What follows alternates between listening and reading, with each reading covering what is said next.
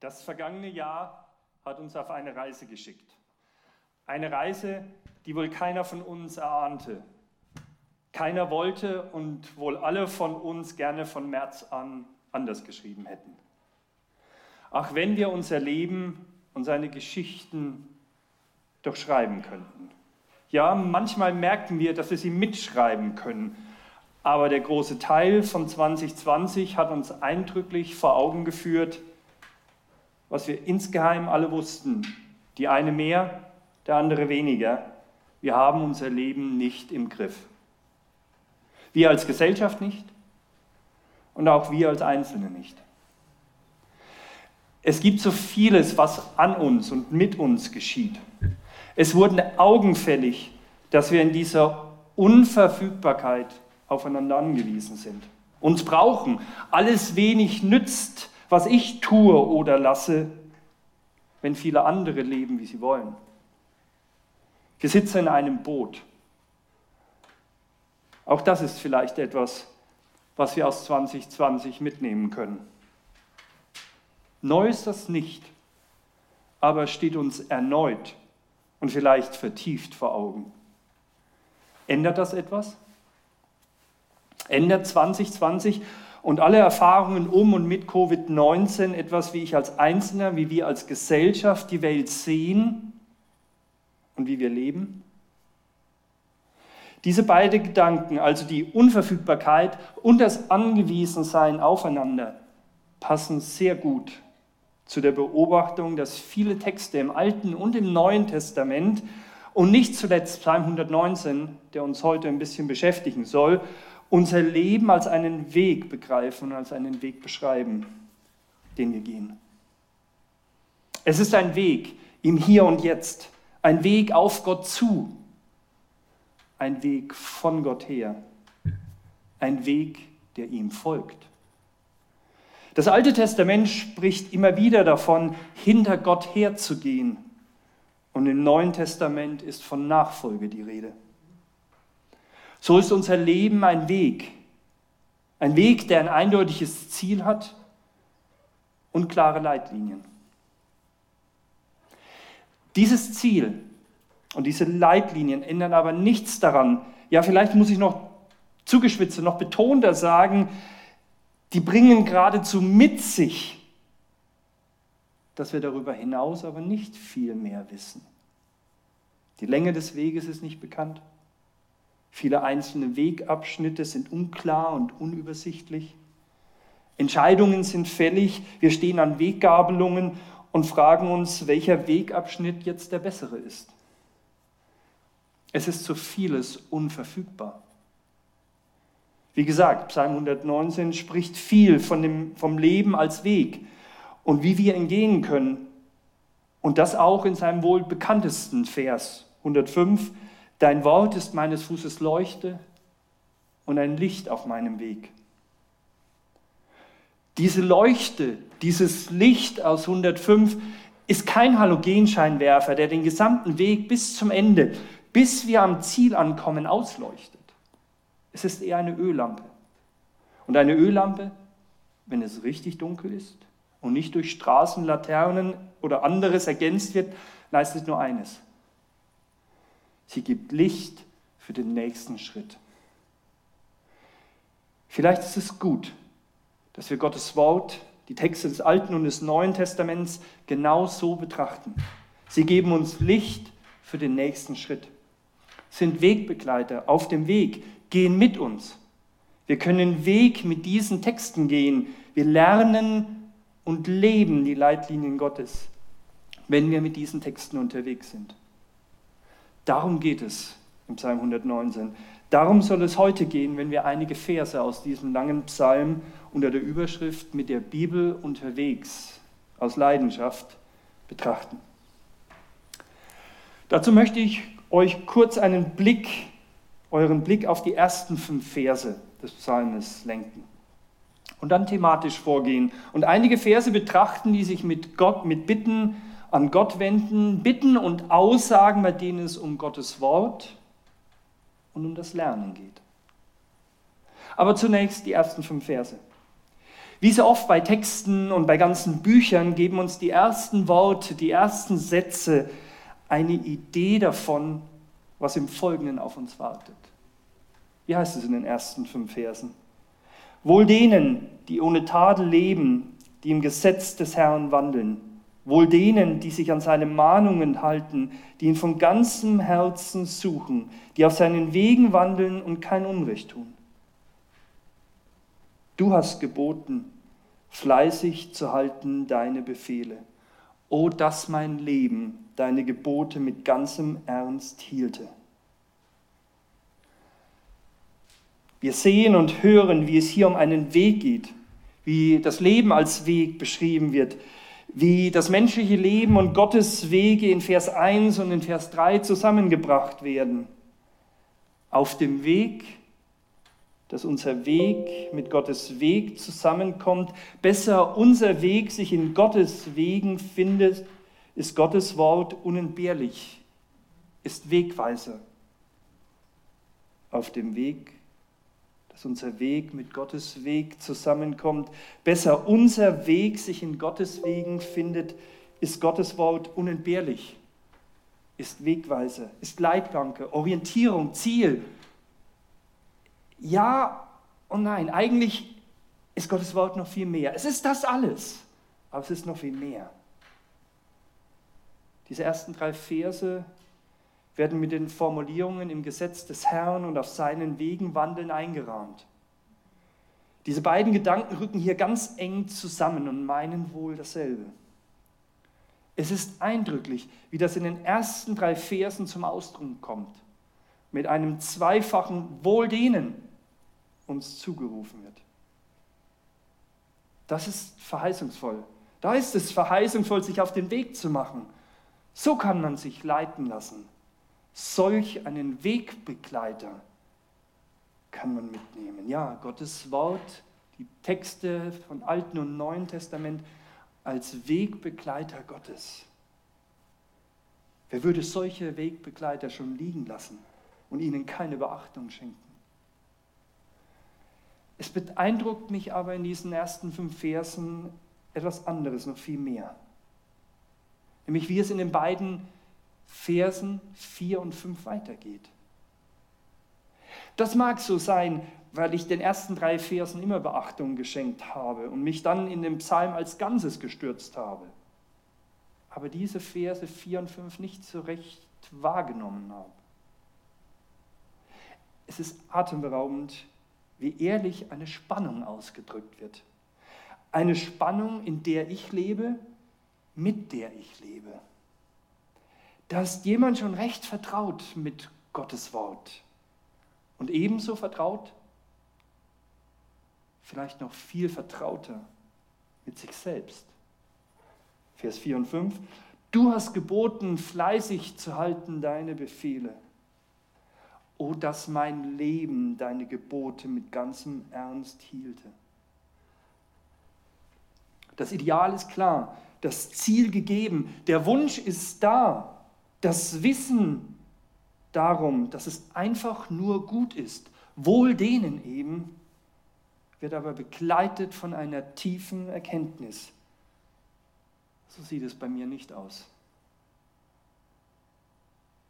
Das setzt, diese beiden Verse setzen den Ton für den Psalm. Diese Spannung, diese Klarheit in beide Richtungen, diese Ehrlichkeit und das Ringen um den Weg, besser wohl das Ringen um, den, um das Gehen des Weges.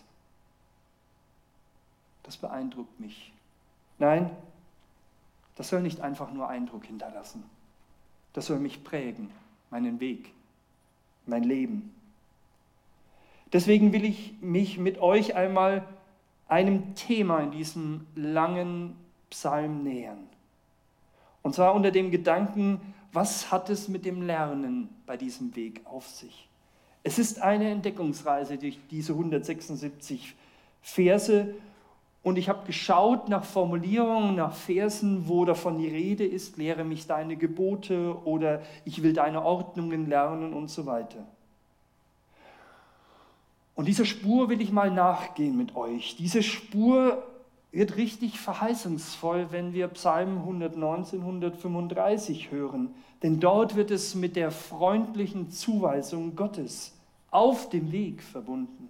135, lass dein Antlitz leuchten über deinen Knecht und lehre mich deine Gebote. Es ist wie eine Zuwendung Gottes auf dem Weg, ein Anschauen. Die Wegbegleit, der Wegbegleiter schaut einem ins Gesicht und geht dann mit einem weiter. Deswegen mit der Bibel unterwegs aus Leidenschaft. Erster Gedanke, mit der Bibel unterwegs aus Leidenschaft, auch wenn das Leben Leidenschaft.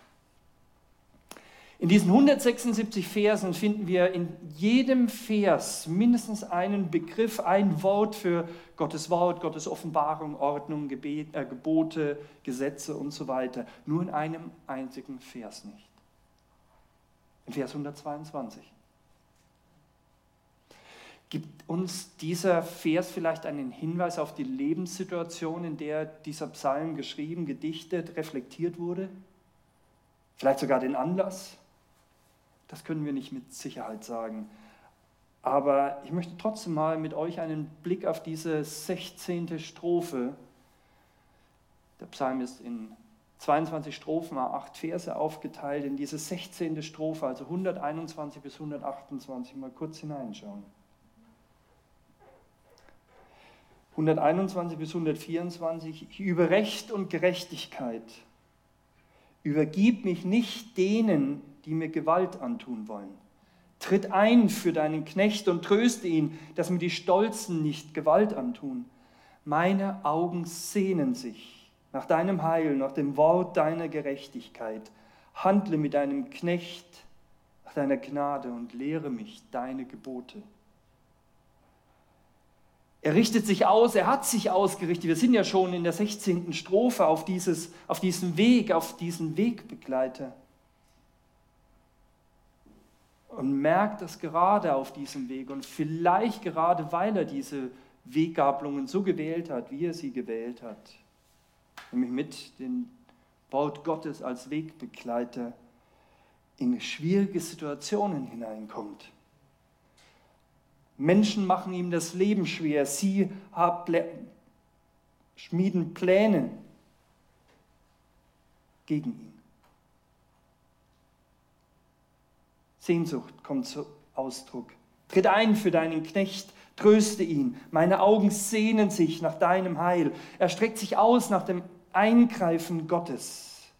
Und dann mittendrin in einem Atemzug, Vers 124 nochmal, dann diese Bitte, handle mit deinem Knecht nach deiner Gnade und lehre mich deine Gebote. Wer kommt denn in solch einer Situation darauf, auf solch eine Idee, dass Gott ihn jetzt unterweisen soll, Wegweisung geben soll, ihm helfen soll zu verstehen, was Gott zu sagen hat?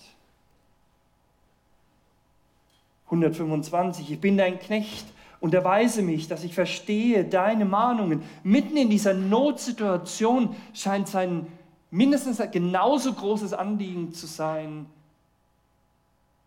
mit diesen Texten vertraut unterwegs zu sein, mit der Bibel unterwegs, aus Leidenschaft, auch wenn das Leben Leidenschaft, mittendrin. Er will hinhören, er will verstehen lernen, er will belehrt, unterwiesen, hineingenommen werden. Vers 127, darum liebe ich deine Gebote mehr als Gold und feines Gold, darum halte ich alle deine Befehle für recht, ich hasse alle falschen Wege. Plötzlich wird in diesem Hören wollen ein aus dem Hören ein Gehorchen, ein, ein Nachfolgen, ein diesen Weg gehen, noch mehr, noch tiefer, gerade in dieser schwierigen Situation. Ich finde das bemerkenswert, nein, bestaunenswert und nachahmenswert. Gott ist für den Beter, für den Dichter hier nicht einfach nur Problemlöser, der Fachmann, den wir anrufen, wenn wir nicht weiterkommen. Er ist das auch, aber nicht nur. Vielmehr ist Gott aufmerksam. Er ist dabei, auch in und durch das Leid hindurch. Und Gottes Wort ist auch nicht einfach die Fundgruppe für drei Tipps zur Lebensbewältigung oder für die fünf Schritte für ein gelingendes Leben. Es ist Wegbegleiter. Gerade auch, wenn es nicht so ist, wie es sein könnte oder sollte. Gerade auch, wenn das dann noch länger dauert mühsamer ist, als alle gedacht haben wie wir das mit Covid-19 in 2020 wohl alle so erfahren haben. Mit der Bibel unterwegs, aus Leidenschaft, auch wenn das Leben Leidenschaft, auch wenn es langwierig und mühsam ist. Was machen wir, wenn etwas langwierig und mühsam ist? Mir fällt da eine Begebenheit ein, die jetzt schon viele, viele Jahre zurückliegt über 30, fast 40 Jahre zurück. Meine Eltern haben einen eigenen Wald und in einem Waldstück in so einer Fläche von vielleicht 40, 50 Quadratmeter gab es keine Bäume. Das war am Rand und in einer schwierigen Situation. Die großen Stämme wurden vor einigen Jahren umgemacht und es hatten sich Dornen ausgebreitet. Und diese Dornen haben praktisch nichts mehr wachsen lassen, außer sich selbst. Was hat mein Vater gemacht? Diese Dornen zu bekämpfen in einem Waldstück? Was kann man tun? Jahr um Jahr sind wir immer wieder hingegangen, haben neue Pflanzen mitten in diese Dornen hineingepflanzt. Mitten hinein.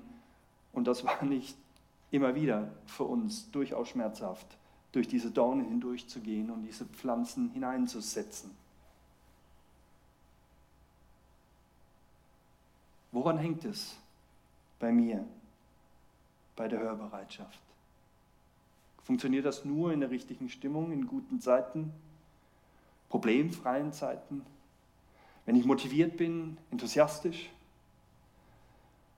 Woran hängt es, stille zu werden?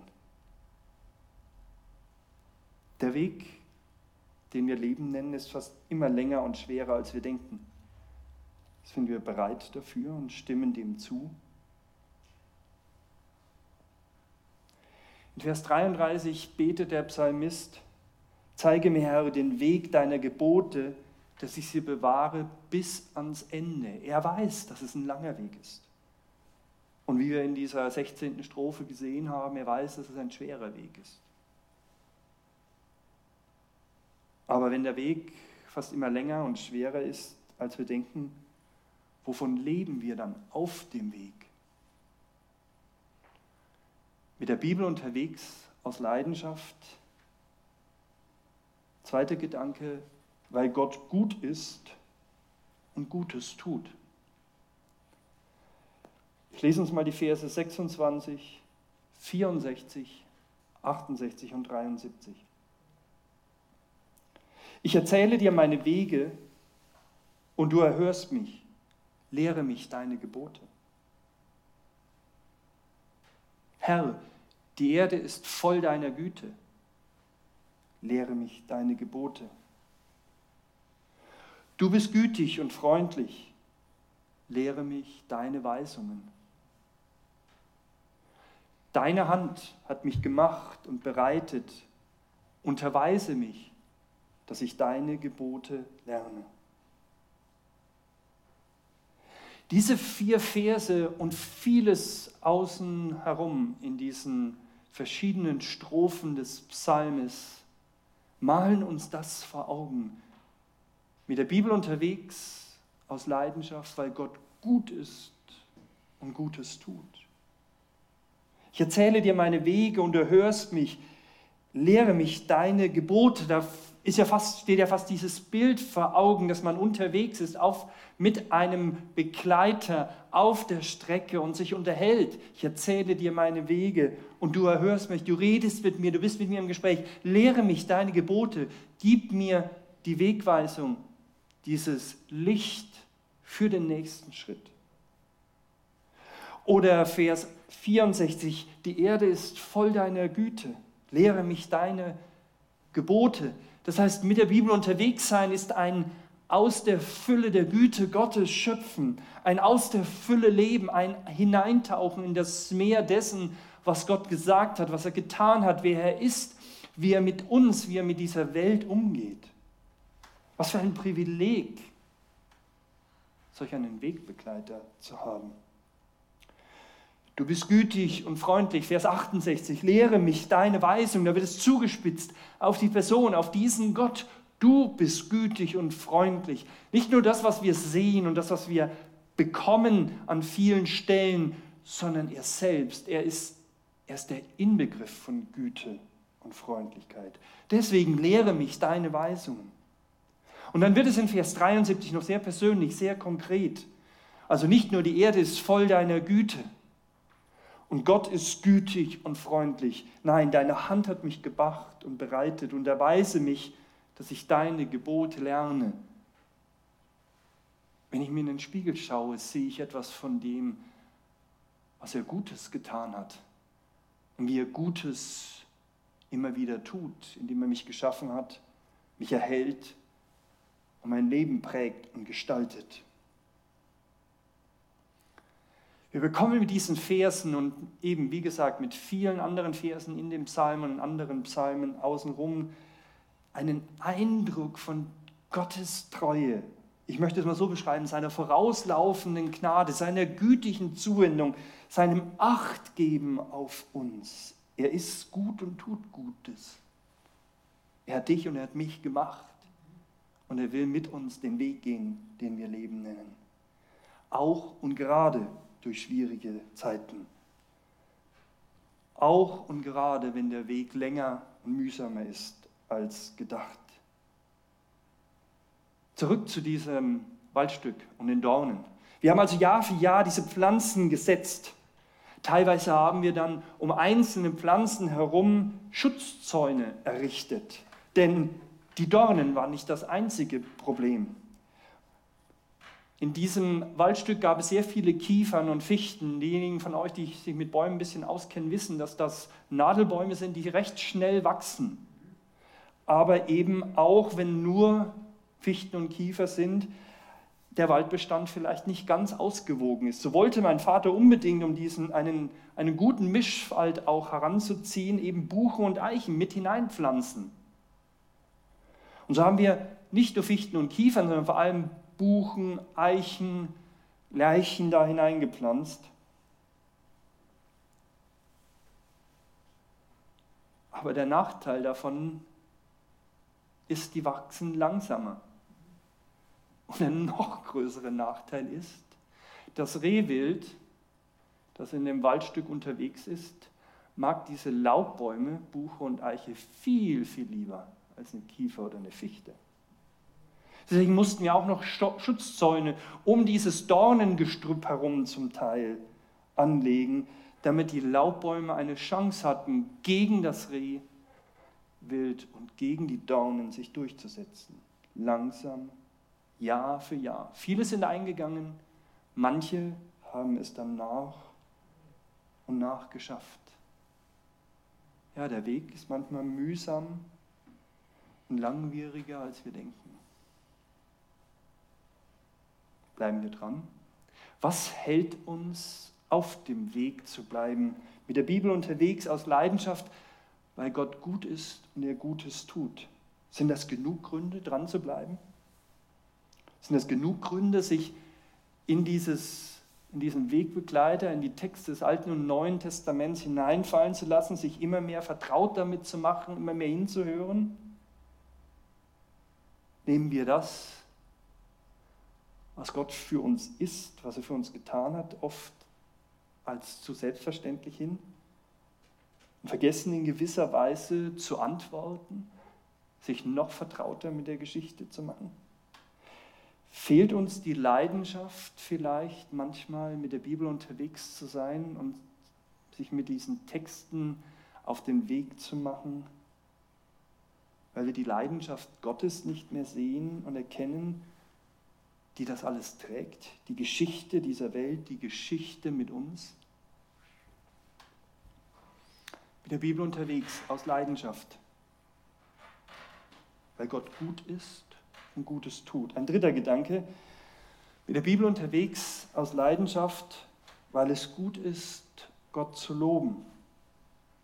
Ich glaube, das war mit so das, was mich am meisten überrascht hat, als ich mich auf diese Spur gemacht habe, auf diese Suche gemacht habe, durch diesen Psalm und mal dem nachgegangen bin, als wann der Psalmist davon spricht, lehre mich deine Ordnungen. Ich bin auf drei Verse dann gestoßen. Vers 12. Gelobt seist du Herr, lehre mich deine Gebote. 108. Lass dir gefallen, Herr, das Opfer meines Mundes und lehre mich deine Ordnungen. 171. Meine Lippen sollen dich loben, denn du lehrst mich deine Gebote. Das wird in einem Atemzug genannt, Lobpreis Gottes. Und die Beschäftigung mit Gottes Wort. Die Bitte darum, dass Gott einen mehr mit hineinnimmt in seine Geschichte, in sein Wort, in das, was er uns gesagt hat, was er uns anvertraut hat, womit er uns begleitet und begleiten will. Die Texte des Alten und des Neuen Testaments, lasst es mich mal so formulieren, sind ein Ausdruck oder können ein Ausdruck von Lobpreis sein. Sie sind eine gottgeschenkte Möglichkeit, auf seine Güte und Treue zu antworten, ihn zu loben. Ja, natürlich loben wir Gott durch Lieder und durch unsere Gebete, aber ein Hineinfallen lassen in diese Texte, ein mit diesen Texten unterwegs sein, so zumindest diese Verse in 119, ist ebenso ein Lobpreis Gottes. Es ist ein Angebot Gottes. Es zur Gewohnheit werden zu lassen, mit diesen Texten unterwegs zu sein anfangen und vielleicht gerade anfangen in schwierigen Situationen und das zu einer Gewohnheit werden zu lassen, die mein ganzes Leben prägt. Zurück zu diesem Waldstück. Wie sieht es heute in diesem Wald aus, in dieser Ecke, wo vor Jahrzehnten die Dornen geherrscht haben und ich manche nicht so schöne Formulierungen in meinem Kopf gefunden habe, als mein Vater sagte, wir gehen wieder dorthin. Wir pflanzen da heute keine Bäume mehr. Denn die Bäume, die dort gewachsen sind, weiter gewachsen sind, haben die Dornen besiegt. Es gibt keine Dornen mehr. Es gibt nur noch einige wenige schöne, schön gewachsene Eichen, Buchen, Kiefern und Fichten. Starke Stämme. Wie gesagt, die Nadelbäume schon etwas stärker, die Laubbäume etwas geringer. Das sind erst ein paar Jahrzehnte. Bäume, von denen dann meine Enkel einen Schrank, ein Regal oder ein Bett sich bauen können und mit dem Abfall und dem Rest ihr Wohnzimmer heizen. Denken wir so langfristig auch in unserem Leben im Umgang mit dem Wort Gottes auf diesem Weg, der oft langwieriger und mühsamer ist, als wir denken? Nicht so kurzfristig. Was bringt es mir, mich mit diesen Texten zu beschäftigen. Spüre ich etwas, merke ich etwas, merke ich etwas von dem Erkenntnisgewinn oder eine neue Einsicht oder was auch immer. Oder lassen wir es uns erstmal zur Gewohnheit werden, mit den Texten vertraut unterwegs zu sein. Gewissermaßen den Rahmen zu schaffen, damit etwas wachsen kann, auch durch die Dornen hindurch. mit der Bibel unterwegs, durch schwierige Zeiten, durch Dürrezeiten, damit Wachstum möglich wird. Und wir zu dem werden, wer wir sind, zum Segen für viele Menschen. Was hindert mich eigentlich, was hindert dich daran, das Lesen biblischer Texte, das Hören, das entdecken, informieren, diskutieren, fragen, nachdenken mit anderen, darüber vielleicht auch manchmal spekulieren, als Lobpreis Gottes zu begreifen, als ein Unterwegssein mit Gott und miteinander. Liegt es vielleicht daran, weil wir Gottesdienst, Gott zu dienen, zu oft und zu viel mit Tun, Aktionen und sichtbaren Konsequenzen verbinden? weil wir ein Lesen, stille werden, innehalten, Fragen, Nachdenken leicht als passiv oder theoretisch begreifen? Wer auf dem Weg ist, tut gut daran, aufmerksam auf den Weg zu achten und gute Wegbegleiter zu haben. Deswegen mache ich euch Mut, mit der Bibel gerade auch in diesem neuen Jahr unterwegs zu sein, auch durch schwierige und durch Dürrezeiten, damit Wachstum möglich wird und wir zu dem werden, wer wir sind, zum Segen für viele andere. Mit der Bibel unterwegs aus Leidenschaft, auch wenn das Leben Leidenschaft, weil Gott gut ist und er Gutes tut, weil es gut ist, Gott zu loben. Amen.